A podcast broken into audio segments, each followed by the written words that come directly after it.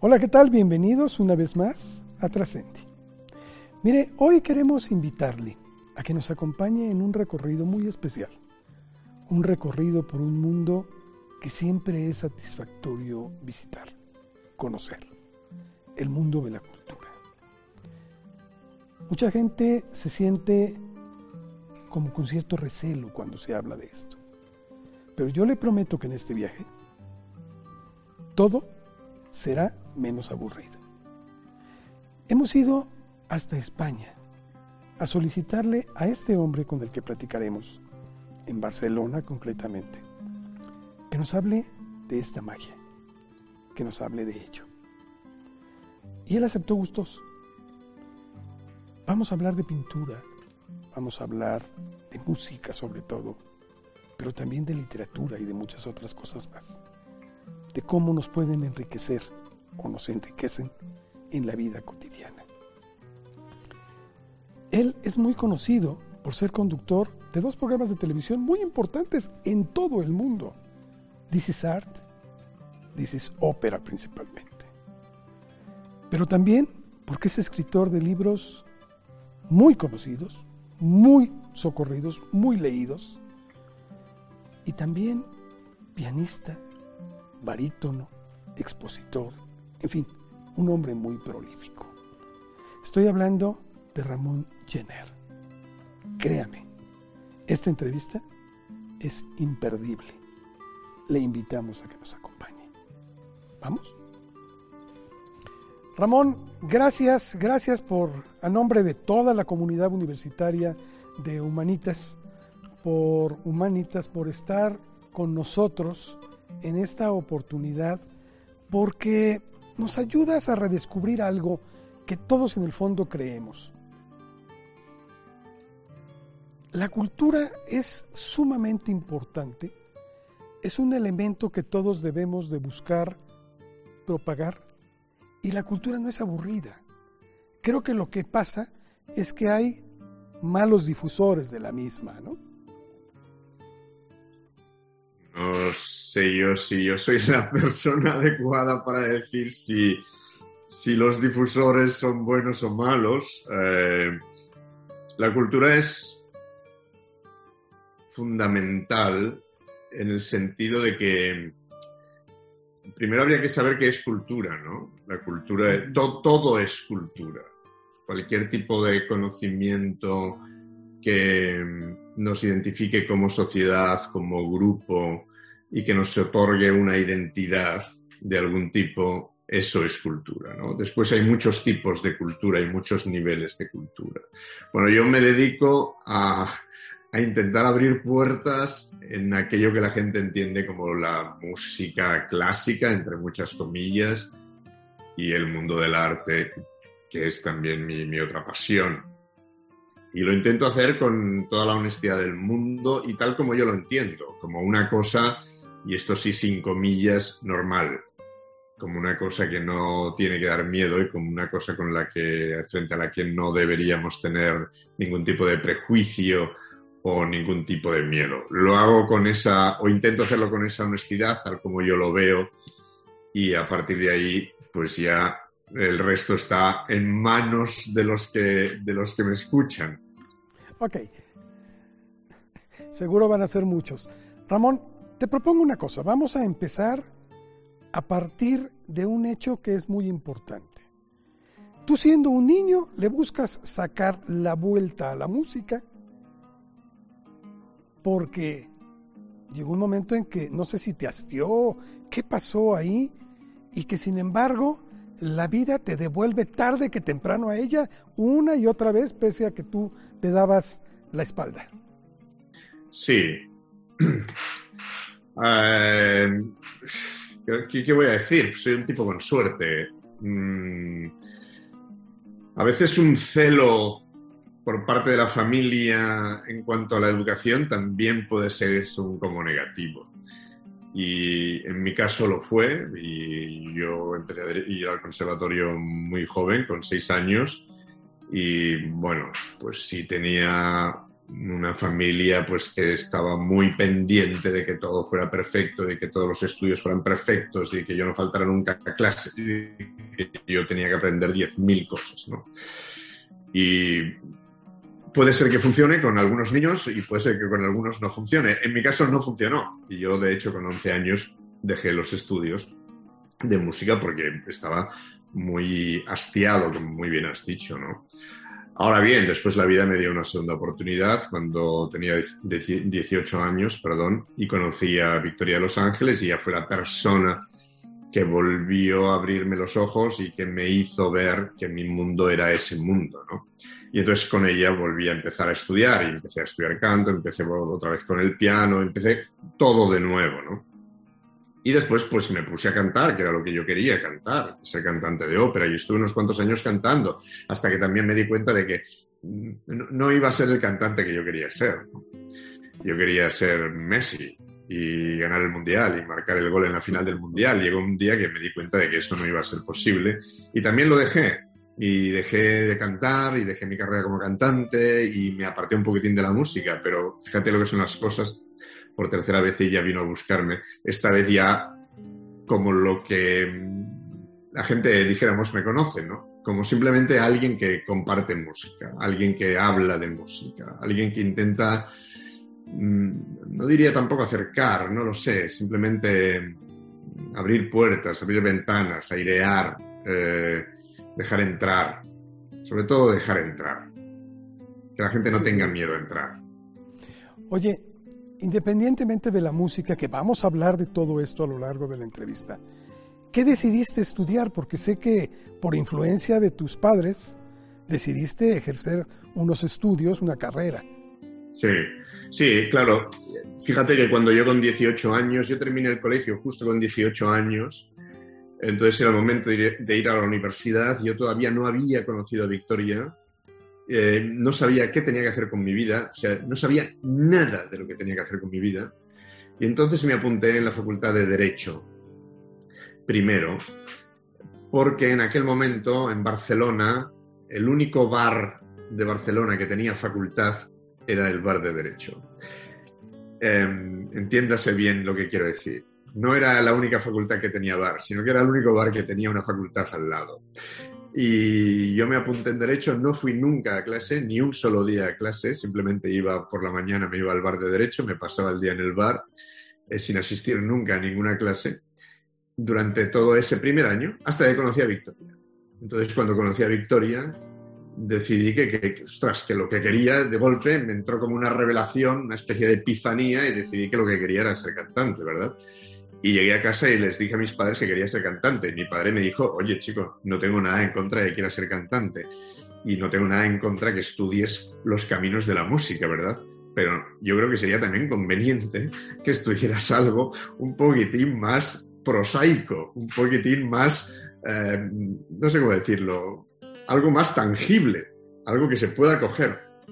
Así que me puse a estudiar ciencias empresariales mientras estaba también estudiando canto con Victoria y saqué mi carrera de ciencias empresariales un poquitín también para, pues para que en mi casa estuvieran un poco tranquilos, especialmente mi, especialmente mi padre. Después, una vez terminada esa carrera, me puse a estudiar, más allá, insisto, ¿eh? más allá siempre de la música, me puse a estudiar humanidades, que era lo que yo realmente quería. Em, porque con Victoria siempre hablábamos de esto, ¿no? Que una cosa es hacer notas o tocar notas y otra es ser músico, ¿no? Y ella insistía mucho en que para ser músico pues hay que entender o hay que estudiar filosofía, hay que estudiar historia del arte, hay que estudiar historia de la literatura, hay que estudiar idiomas, hay que tener una visión global de las cosas para poder después hacer música y no limitarse solo a tocar notas. Claro.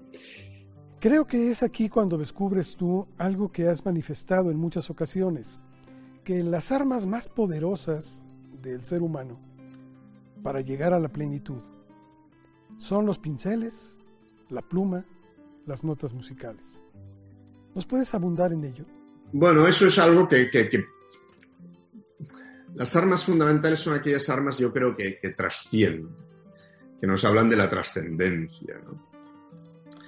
Imaginemos a Bach en un estudio, en su casa, al servicio de un noble, con una vela encendida, escribiendo los conciertos de Brandenburgo y terminándolos, enviándolos a la persona que él los quería enviar. Esa persona no le hizo ningún caso, los metió en un cajón y se olvidó de ellos.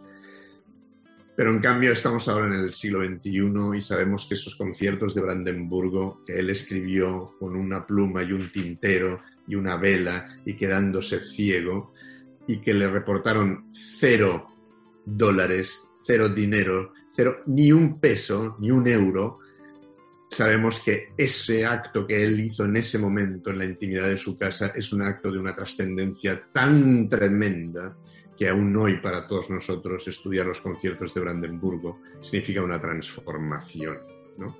Del mismo modo que un pintor que pueda realmente con su pincel em, llegar a alcanzar algún tipo de trascendencia. Estoy hablando con vosotros y pienso ahora, eh, por ejemplo, en, en, Frida Kahlo, pienso en Diego Rivera, pienso en, todos esos pintores que más allá, de, más allá del pincel, lo que están haciendo con su pincel no es solo una pintura, sino que es explicar el porqué del ser humano, cómo el ser humano, de dónde venimos, a dónde vamos, por qué somos como somos. Y eso se convierte en algo inevitable y en la esencia pura del arte, que es el deseo del ser humano de ser trascendente, de poder trascender. Y eso es algo maravilloso porque uno se da cuenta que escuchando una música de Bach, que es una música del siglo, del siglo XVIII, es tremendamente actual. Pero sucede lo mismo cuando uno lee la Ilíada de, Homero, ¿eh? que es del siglo V, VI antes de Cristo. Han pasado dos mil, más de dos mil años y aún así es tremendamente actual, porque el ser humano no cambia, porque somos como somos, somos la esencia de lo mismo. Esa antropología en nosotros no cambia. Cambia los medios en cómo hacemos las cosas. Ahora mismo estamos hablando por Zoom, un océano nos separa y en cambio estamos aquí los dos hablando tan tranquilamente, ¿verdad? Pero de lo que hablamos es lo importante, no cómo hablamos y qué medios hacen posibles que hablamos, sino lo importante es el qué hablamos. Y eso es inmutable en el ser humano, es esa trascendencia que busca el arte. El arte busca o su finalidad debería de ser mostrar nuestras emociones. El arte nos, nos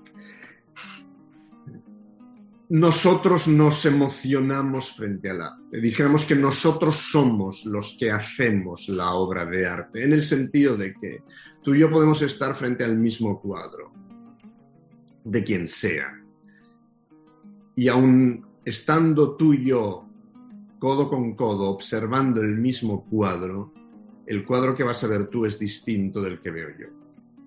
Si estamos codo con codo tú y yo en una sala de conciertos o en un teatro de ópera y estamos viendo la misma ópera, estamos escuchando la misma sinfonía, la música que escuchamos es otra, porque nos emociona de manera distinta, porque cada uno de nosotros, a pesar de ser exactamente iguales, somos tremendamente distintos, porque nuestras circunstancias vitales son distintas, porque a lo mejor tú naciste en un lugar y yo nací en otro, mi tradición familiar es una, la tuya es otra, tus vivencias, tus experiencias personales son unas, las mías pueden ser otras, tus aspiraciones vitales pueden ser distintas de las mías. A lo mejor ese día exacto te pasó un episodio vital que hace que en el momento en que estás escuchando esa música, tu reacción frente a esa música sea diametralmente dispuesta, opuesta a la mía. Y entonces eso es lo maravilloso del arte, que es que esa universalidad esa cosa trascendente, universal y atemporal, es capaz de hablar individualmente a cada persona. Y que cada uno de nosotros nos emocionemos de un modo único, personal e intransferible frente a un hecho universal, atemporal y trascendente. Tú hablas de que hay cuatro pasos en los cuales se puede crecer para la apreciación de una obra. ¿Cuáles son estos? soy muy dado a, estas cosas, pero después me arrepiento de mis propias teorías, ¿verdad? Y si hay un primer nivel emocional, después viene un, nivel simbólico, etcétera, etcétera. Pero yo creo que lo más importante. Ayer mismo estaba yo en un acto y estaba presentando un acto. Y estaba hablando precisamente de esto que me estás preguntando ahora. Y, yo les decía a los que me estaban escuchando, les decía, oiga, cuando venga un gurú del arte, de la música, a decirles cómo tienen que hacer las cosas, échenlo, échenlo. Es un impostor, es un impostor.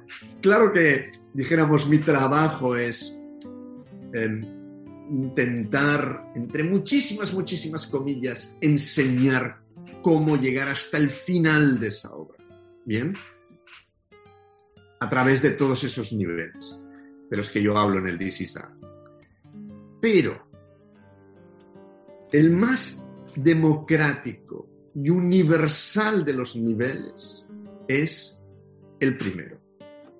El nivel del que estamos hablando, que es el único em, de los niveles que no descarta a nadie.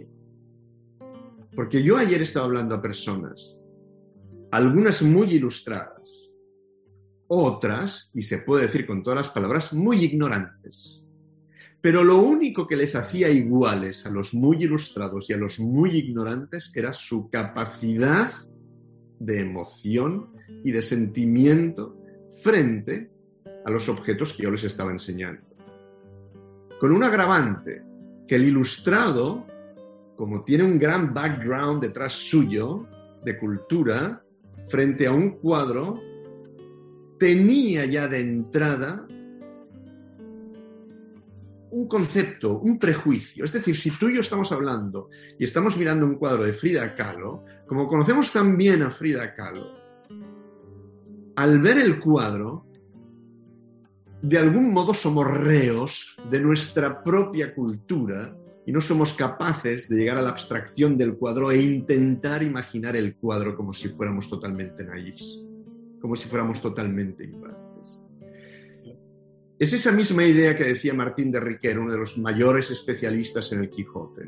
Él te preguntaba, ¿has leído el Quijote? Y si la respuesta era no, él te decía, qué suerte tienes.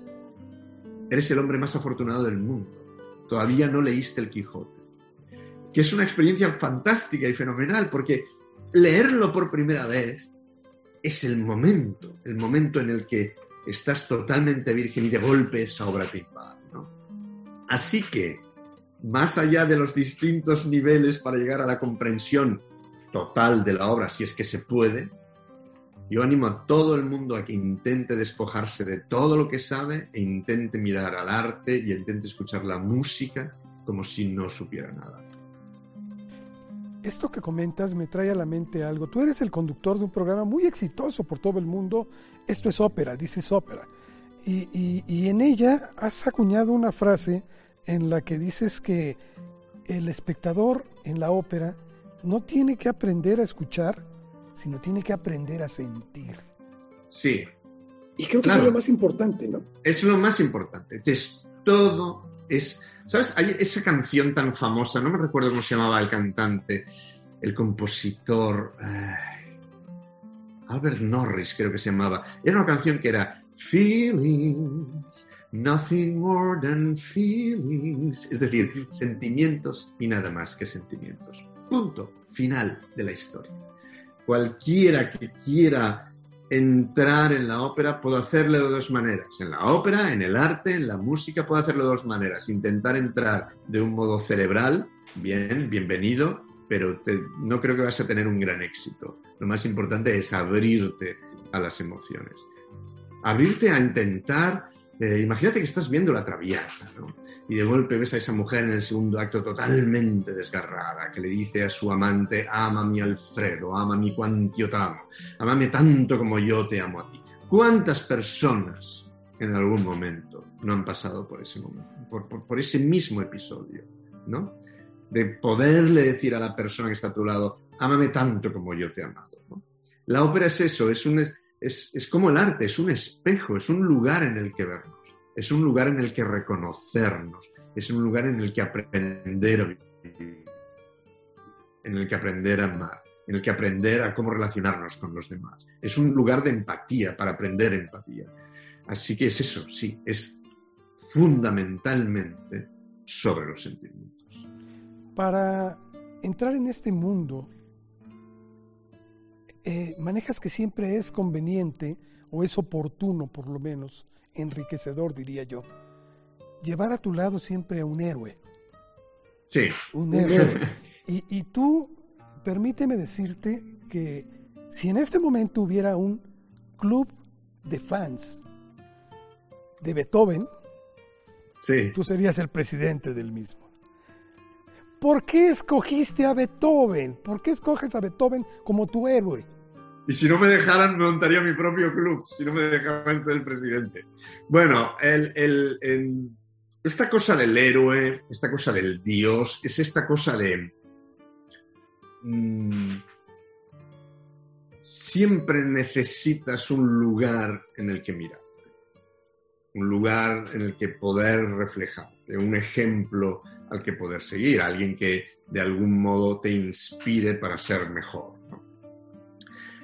Bien, eh, Beethoven está conmigo desde siempre, desde siempre. Recuerdo que mi mamá ponía en casa, tenía un disco de vinilo de los antiguos.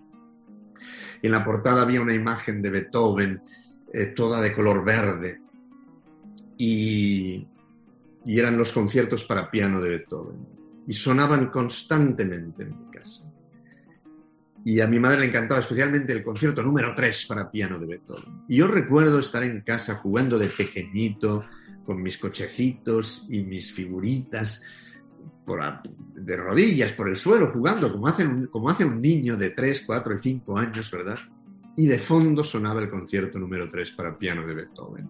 O sea, de algún modo ese hombre ha estado siempre conmigo. Después uno empieza a estudiar, empieza a enterarse de las cosas y entonces resulta que te vas identificando, encuentras, encuentras tu media naranja artística, por decirlo de algún modo, ¿no? El hombre que te, que te completa, la persona, o la mujer también, que te completa, que, que, que mmm, completa tu ideal. Beethoven es ese primer hombre, es ese hombre que decide ser un artista. Es el primer hombre que es capaz de que los suyos le reconozcan como artista, como un genio creador. Y eso es algo trascendental para la historia de la humanidad. El momento en que el creador se manifiesta como tal y los demás le admiten como creador.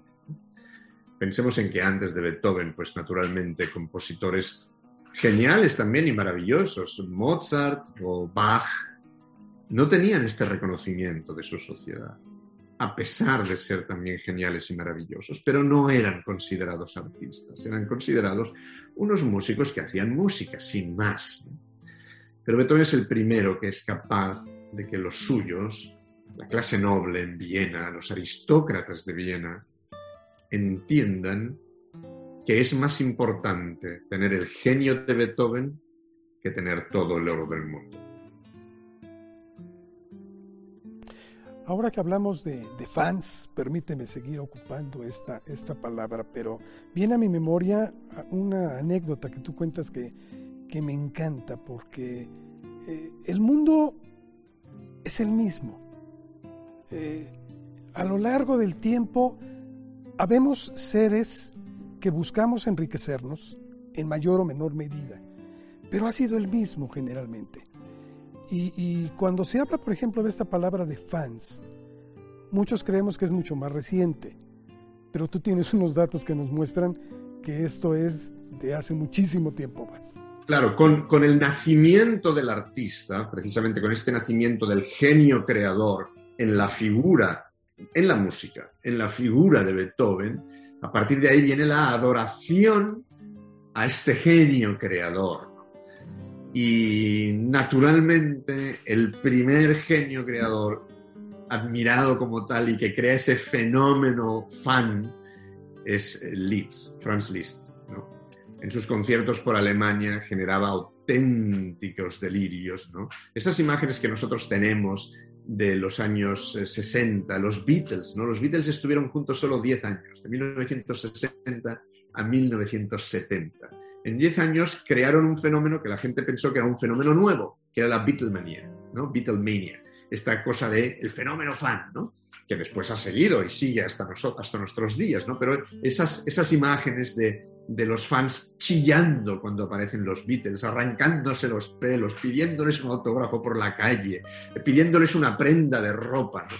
Eso es exactamente lo que le pasaba a Franz Liszt en el siglo XIX. Y le pasaba exactamente igual a Niccolò Paganini, el violinista, que decían que tenía un pacto con el diablo, porque era imposible tocar tan bien si no se tenía un pacto con el diablo. O sea que era exactamente lo mismo.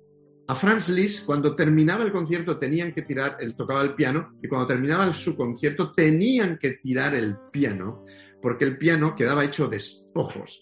Porque una vez él se iba, los fans, mejor dicho, las fans, se abalanzaban sobre el piano y lo destrozaban, arrancaban fragmentos del piano para llevárselo a casa, arrancaban las teclas para tener una tecla que había tocado Franz Liszt, por ejemplo. O sea que somos siempre los mismos. Y una vez más, lo único que cambia son los medios.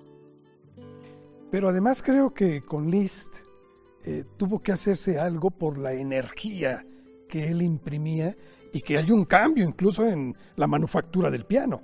Con Liszt se, produce el, invento del piano moderno como nosotros lo, lo entendemos. ¿no? El piano es un instrumento que, como todos los instrumentos, tiene una evolución desde, desde los primeros eh, clavicémbalos, clavicordios, espinetas, se empieza a construir el piano. Pero claro, Liszt, al ser ese genio creador, ese artista que necesita expresar su talento, toca el piano con un aplomo, con una fuerza, con una potencia tal que el piano no resiste esa potencia. Se desafina constantemente. De tal modo que a la, media parte de los conciertos de Liszt tenía que salir al afinador y afinar el piano, porque el piano se destrozaba literalmente. Entonces hubo que inventar algo para que eso no sucediera.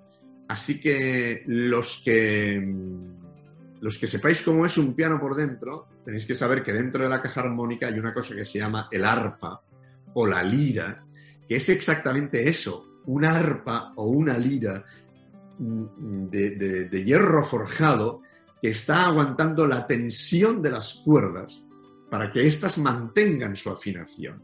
Y eso es algo que surge por culpa o gracias al modo de tocar de Liszt primero y después de todos los que vinieron más tarde, claro. Oye, Ramón, además de, dedicarte a, abrir puertas, como tú dices, de, para que la gente conozca este mundo, se introduzca y además le gusta. Eh, además de ello, barítono, pianista, eh, surge por ahí algo que también has tenido mucho éxito y es como escritor. Y aquí quisiera referirme a un libro tuyo que es muy, muy importante, que lo escribes con la muerte de tu padre y que es una enseñanza que te permite hacer una catarsis, pero también compartirla con otros, para entender que no forzosamente tenemos que ser famosos como estos personajes que citas, porque la vida misma de una persona, cualquiera que sea, siempre es valiosa y vale la pena vivirla. Naturalmente, no puedo estar más de acuerdo con esa afirmación de que todas las vidas son exactamente igual de valiosas y de que todas merecen la pena em, ser vividas. Esto de escribir, hago, hago, una breve previa, si me permites. Esto de escribir surgió de un modo también, como todas las cosas que me pasan en la vida, surgió un poco de casualidad. Pero una vez me puse a escribir, enseguida me di cuenta de que era una de las cosas que más me gustaban en la vida. Tras escribir mi primer libro, que se llamaba Si Beethoven pudiera escucharme, entonces empecé a escribir el segundo libro, que es siempre un poco complicado escribir el segundo libro cuando el primero te ha ido muy bien, porque el segundo tiene que confirmar que lo que hiciste en el primero no era una, una mera casualidad, sino que realmente sabías escribir alguna cosa. Y me puse a escribir sin saber muy bien este segundo libro, lo que iba a escribir. Em, yo tenía una, la simple idea de que yo iba a viajar en el tiempo intentando encontrar a las personas que yo siempre había querido conocer, ¿no? o viajar en el tiempo para ir a ver a María Callas, hablar con ella. Y empecé a desarrollar esos diálogos y cuando estaba desarrollando todos esos diálogos, en la gestión, del, en, la, en, la, concepción del libro, ¿eh? Eh, me di cuenta de que terminaba hablando siempre de, de lo que me unía con esos personajes y lo que me unía con esos personajes era siempre la muerte de alguien y en mi caso era la muerte de mi padre. Así que decidí armar todo el libro de acuerdo a eso, puesto que era algo que yo sin saber llevaba encima, ¿verdad? Y, y, lo hice con esa intención, con la intención de, de, explicar mi experiencia personal, pero no porque mi experiencia personal fuera, sea más relevante que la de nadie, ¿verdad? Ni porque mi padre sea más importante que nadie, que tampoco lo era. Era mi padre, me quería mucho, igual que yo a él, pero era un padre como todos los padres, que aman a sus hijos, y yo era un hijo como todos los hijos que aman a su padre. Y mi intención es simplemente esa, como todos somos iguales, que cuando alguien pueda leer mi experiencia, pues pueda también encontrar la suya, pueda también encontrar y recordar a su padre o su madre, a la persona que ya no está, tener un recuerdo, mantenerle inmortal, en esa cosa que decían los griegos, de que mientras alguien te recuerde no, no morirás nunca. Pues eso, mientras tengas el libro entre las manos, mientras lo lea, más allá de que mi papá en ese momento está de algún modo ahí, eh, yo creo que todos los padres del mundo están ahí, pero no solo los padres, las madres, esa abuela que perdiste, a lo mejor un hermano, incluso un hijo. Es intentar mantener esa trascendencia de la que hablábamos antes. ¿no? Aprovecho eso porque en este programa que se llama Trascendi, solemos hacerle esta pregunta a todos nuestros invitados. Has hablado de ello, pero me gustaría profundizar un poco más en, este contenido. ¿Para ti qué es trascender? La trascendencia es todo aquello que es capaz de, creo yo, es la esencia pura del arte, es todo aquello que es capaz de explicarnos cuál es la razón de, nuestra, de nuestro ser, cuál es la razón de estar, cuál es la razón de vivir. ¿no? Por eso el arte es tan importante. Fíjate que yo fui a un colegio muy religioso, muy religioso. Y yo siempre he sido un gran estudioso de, del hecho religioso en, todas sus, en, todas sus, en todos sus aspectos, y no solo de, la, de los mitos y de las religiones. Es algo que siempre me ha interesado, porque todos los mitos y las religiones intentan encontrar eh, respuestas a eso que no, ten, no tiene respuesta. ¿no? Por eso teniendo en cuenta que esas respuestas son imposibles, una de mis pasiones también es la filosofía. Que la filosofía es filos y sofía, ¿no? Filos como amor en griego y sofía como conocimiento en griego. Es el amor al conocimiento. Ese amor al conocimiento que es imposible, porque el conocimiento, como decía Einstein, siempre, siempre, siempre será limitado, mientras que la imaginación será siempre infinita y siempre será ilimitada. Pues en esa imaginación y en ese balance entre la imaginación y el conocimiento, intentar encontrar qué es capaz de explicarme qué demonios soy.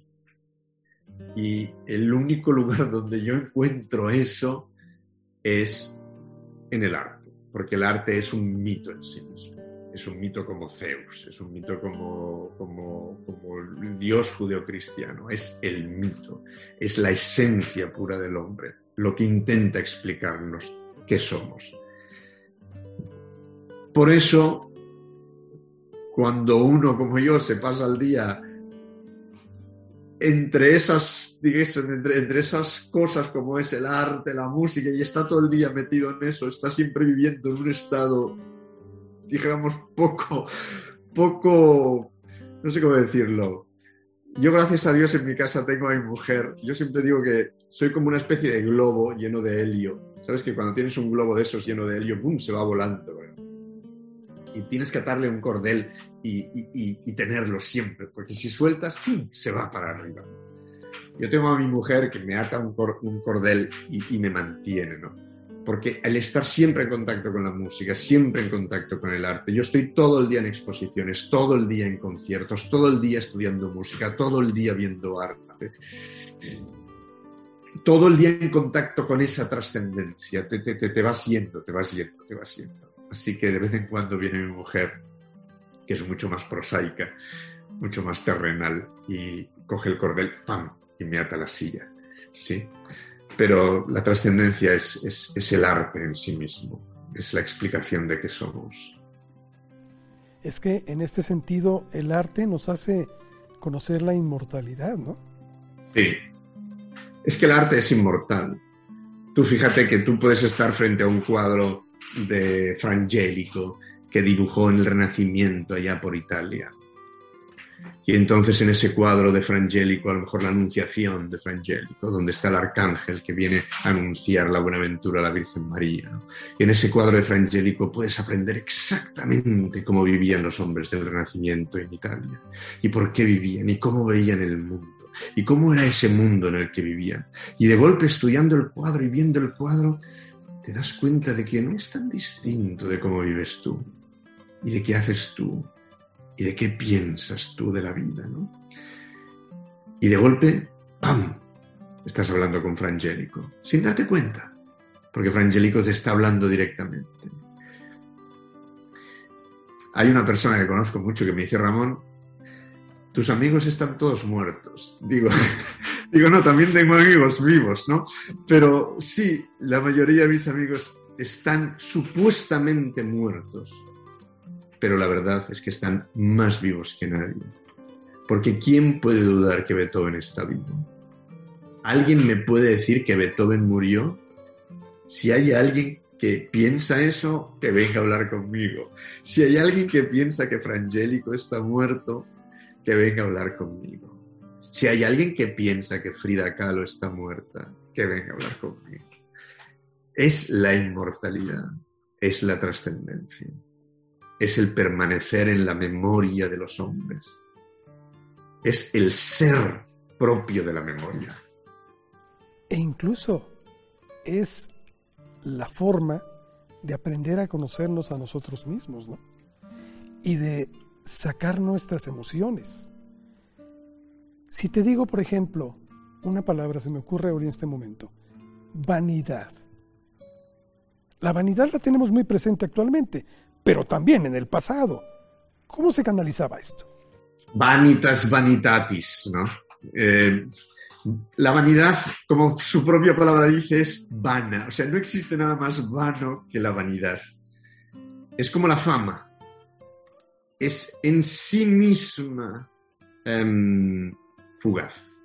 Es un estado de... Y, fíjate que Voy a tratar de explicarlo con mi propia experiencia. Fíjate que ahora estamos hablando y, me estás llamando desde México.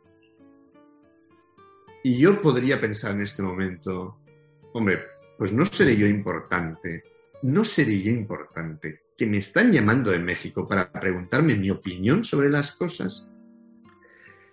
Y eso te puede pasar una vez y puedes caer en ese pensamiento una vez y otro día te llama alguien de la Argentina, y otro día te llama alguien desde Rusia, y otro día te llama alguien desde Australia, y al final puedes pensar, bueno, si a mí me llaman de todo el mundo para preguntarme mi opinión, ¿no va a ser que yo soy mejor que los demás?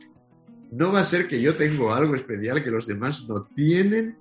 Y empiezas, hay una expresión en, en español castellano de, de, de, Castilla, muy común aquí que se, se, utiliza cuando eso te sucede, que es se te va la pinza. La pinza se te va. Y el momento en que se te va la pinza es el momento en que caíste en la vanidad. Caíste en esa cosa, como Narciso, creyéndote en esa cosa narcisista en el que crees que, no sé por qué, eres mejor de los demás, sabes más que los demás y tal. Que las cosas vayan mal es muy, también como se dice en España, muy jodido. Pero que te vayan demasiado bien también puede ser muy jodido. Especialmente cuando en esa cosa epicúrea caes en la fama y caes en la vanidad pensando que eso tiene algún valor y alguna importancia. No hay nada más efímero que la fama, ni nada más absurdo que la vanidad. Pero esta también fue plasmada por muchos artistas a lo largo de muchas obras. Claro, naturalmente, porque también nos explica cómo somos. Así que si tú ves un cuadro de Caravaggio, por ejemplo, y ves a Caravaggio, que era uno de los grandes maestros del claroscuro en el barroco, y ves a su cuadro en que todo está oscuro, y ves a Narciso, que está em, con su mano apoyada en el suelo, mirando su reflejo en el espejo, y se queda ahí embobado, mirando su reflejo en el espejo y diciéndose él a sí mismo, qué guapo soy, qué hermoso soy. En ese momento, a todas las personas que se les va la pinza, hay que mostrarle el cuadro de Caravaggio. Y si es una persona mínimamente inteligente, tiene que darse cuenta de lo que le pasa a Narciso. Porque Narciso, en ese preciso momento, mientras está mirando, cae en el agua. ¿Sí? Y el, reflejo se y el reflejo y el reflejo se fue. No queda nada. ¿Sabes qué me gusta de hablar con, contigo y sostener esta charla? Que, que creo que das muchos elementos para que la gente pierda ese miedo a incursionar en este mundo. Para que la gente entienda que la cobardía debe quedar atrás si es que quiere superarse. Porque de lo contrario está condenado al fracaso. Claro, porque em, era lo que decíamos al principio cuando tú me preguntabas sobre esos distintos niveles, ¿verdad? Y, volviendo a eso, imagínate que, imagínate que tú tienes en ese momento, por lo que sea, o realmente esa persona que dices, bueno, a este chico se le está yendo la pinza, vamos a ver ese cuadro de Caravaggio sobre Narciso, o cualquier otro, hay muchos, ¿verdad? Sobre el mito de Narciso. Em, y le pones frente al cuadro y no sabe nada sobre Caravaggio. Pero ¿qué más da? Y no sabe nada sobre el claroscuro. ¿Y qué más da? Lo primero es, ¿sabes qué está haciendo ese chico mirándose en el espejo? A lo mejor no hace falta saber ni siquiera que se trata de Narciso. De lo único que se trata es de saber que hay un chico mirándose en el, mirando su reflejo en un lago. Y yo siempre animo a todo el mundo, ¿qué ves en el cuadro? ¿Qué es lo que ves? Dime lo que ves. Porque lo que tú veas vale tanto como lo que vea el de al lado. Pero dime lo que tú ves. Y al principio todo el mundo tiene miedo porque dice, bueno, pero yo no sé nada, ¿yo qué te voy a decir? No, da igual, olvídate de lo que sabes o de lo que no sabes o de lo que creas no saber. ¿Qué ves? Y de golpe la otra persona te dice, mira, veo esto, veo aquello, veo lo de más allá. Ah, muy bien. ¿Y estos elementos qué te sugieren? Eh, pues me sugiere esto, me sugiere el otro. Y te das cuenta de que simplemente con un apunte aquí y un apunte allá, prácticamente todo el mundo es capaz de descodificar la obra de arte. Porque todo el mundo tiene acceso a ese arte. Porque todo el mundo puede tener esa primera capacidad que decíamos de emocionarnos. Y después una persona, de, pronto, cuando esa persona ya ha descodificado ese primer nivel de arte, pues entonces ya vamos a lo siguiente, ¿no? Bueno, pues, ¿quieres saber más? Pues entonces ya te puedo explicar, si quieres, por qué Caravaggio pintó ese cuadro, cómo lo pintaba, cuál era la técnica del claro oscuro, dónde vivía Caravaggio, si vivía en Roma, si vivía en Nápoles, y todos los problemas que tuvo Caravaggio en su vida, y qué día pintó ese cuadro, si es preciso, y por qué lo hizo, ¿no? Pero eso no quita a esa primera impresión que tienes frente a la obra de arte. Y esa primera es tuya, es el tesoro de tu vida, si no lo puedes perder nunca. Yo siempre procuro quedarme con ese tesoro, siempre intento recordar cuál fue la primera sensación que tuve frente a un cuadro, la primera. Después vienen todas las otras y estudios y horas de estudio y de tal y tal y tal, pero la primera, esa es, la tuya. Y esa es tan válida como cualquier otra. La indiferencia es imposible cuando si hay ganas de apreciar algo. ¿Es correcto? Claro, también es cierto, también es cierto, si me permites, que naturalmente hay personas que tienen una mayor predisposición y una mayor sensibilidad hacia, hacia hacia las manifestaciones artísticas. Naturalmente, pues a lo mejor hay personas que frente a un mismo suceso mm, reaccionan de un modo más visceral, de un modo más emocional, y hay otras que son menos emocionales, que son más recatadas. Hay incluso personas pues, que a lo mejor no consigue llegar. Claro, no todos somos iguales, no todos somos iguales. Pero aún así, en esos distintos niveles de intensidad, todo el mundo en su intensidad puede encontrar ese punto de conexión. Frente a la verdadera obra de arte, es muy complicado quedarse indiferente, muy complicado. Ramón Llaner, quisiera concluir esta, esta charla contigo con algo que tú manejas, que el hombre tiene dos pasos obligados en la vida. ¿Cuáles son estos? Es, esto es lo que eh, es lo que decían. Es un poco la filosofía de los griegos. Los griegos decían que el hombre necesita hacer dos cosas. Discúlpame porque en este momento no, no, no era capaz de seguirte. Decían que lo primero es salir para conquistar aquello que quieres. Conquistar en el mejor de los sentidos. Naturalmente los griegos pues lo hacían sediando Troya, sediando Troya y ya está. Pero siempre hay algo que te mueve a ir a algún lugar, a, conquistar eso que quieres, que puede ser lo que sea, puede ser una idea, puede ser un trabajo, puede ser una mujer, puede ser un nombre, pero hay algo que mueve tu vida, es el motor. Hay que salir a buscar eso. Y una vez se consigue eso, hay la segunda cosa que decían los griegos, que es hay que volver a casa una vez has salido para ir a conquistar lo que quieres, tienes que volver a casa. ¿no? Eso se ilustra muy bien en, los dos libros que representan la base de toda la cultura eh, occidental, que son los dos libros de Homero, la Ilíada y la Odisea. En, en el primer libro es los griegos yendo a Troya para asediar Troya. El rey Agamenón va con todos los griegos, los aqueos, como dice el libro, y van a buscar Troya. Bien, es el deseo, en este caso es un deseo bélico, bien, con la excusa de Helena de Troya, nos han robado Helena de Troya, iremos a recuperarla. Y ahí van todos los griegos. Aquiles va también ahí, ¿no? Es ese, ese primer impulso de ir. Naturalmente, eh, recomiendo no tener un deseo violento y bélico, ¿verdad? Pero es ese deseo que te mueve hacia adelante. Y después el segundo libro que ilustra eso es la Odisea uno de los héroes de la guerra de Troya, tras haber conquistado Troya, necesita regresar a casa, necesita reunirse de nuevo con los suyos. Y eso es una odisea, de ahí el nombre, ¿eh? porque Odiseo necesita años y años y años y años para regresar a su casa en Ítaca. ¿no? Por eso las grandes historias mitológicas, los grandes cuentos mitológicos son esos que siempre tienen esos dos pasos.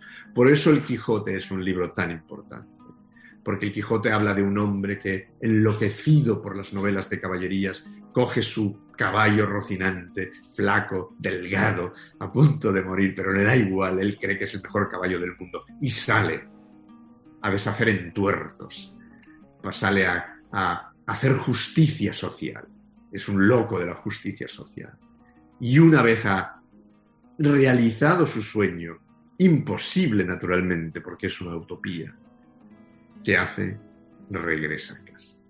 Y ese ir y venir es, el, es el destino, es lo que explica nuestra manera de movernos en el mundo. Y en ese ir y venir es donde nosotros tenemos que ir agarrándonos a la música de Beethoven, a un cuadro de Velázquez, a un cuadro de Rembrandt, a un cuadro de Van Gogh, a una música de Bach, pero también a una canción de Bruce Springsteen o a una canción de los Beatles, a todas esas cosas que nos van conformando para poder llegar a donde queremos llegar y para poder regresar al lugar donde, del que salimos. Gracias por ayudarnos a completar ese círculo porque creo que es la obligación de todos. Y te agradezco de veras mucho porque con ejemplos muy prácticos y muy importantes que nos hace conocer de algo que a lo mejor en otros tiempos era muy conocido, pero con el devenir del tiempo ha quedado en el olvido. Tenemos que actualizarlo permanentemente. Gracias, Ramón. pues aquí estamos para actualizar todo lo que haga falta. Ha sido un placer estar contigo em, y estar con todas las personas que, que, puedan escuchar esta charla desde aquí, desde España, desde mi casita, mi biblioteca en Barcelona, España. Les mando a todos un beso muy fuerte, muy cariñoso y ojalá pueda estar ahí pronto y verles personalmente a todos. Aquí es tu casa. Te queremos y queremos escucharte. Así es que muchas gracias, Ramón. Que sigan los éxitos. Muchas gracias a vosotros. Un beso. Chao, chao. Gracias. Bueno, pues ahí tiene, creo que las expectativas se han cumplido. Creo que esta invitación que nos hace a abordar este viaje hacia la cultura siempre es importante. Yo creo que lo único que no se vale es quedarnos sentados, decidir que nada pase en nuestras vidas. Pero si usted, como nosotros, tiene la inquietud por ver la transformación de su vida, yo creo que bien vale la pena darnos la oportunidad de conocer estos mundos que nos enriquecen y hacen de nuestra vida algo mucho mejor. Él fue Ramón Jenner. Esto fue Trascendi. Gracias y hasta la próxima.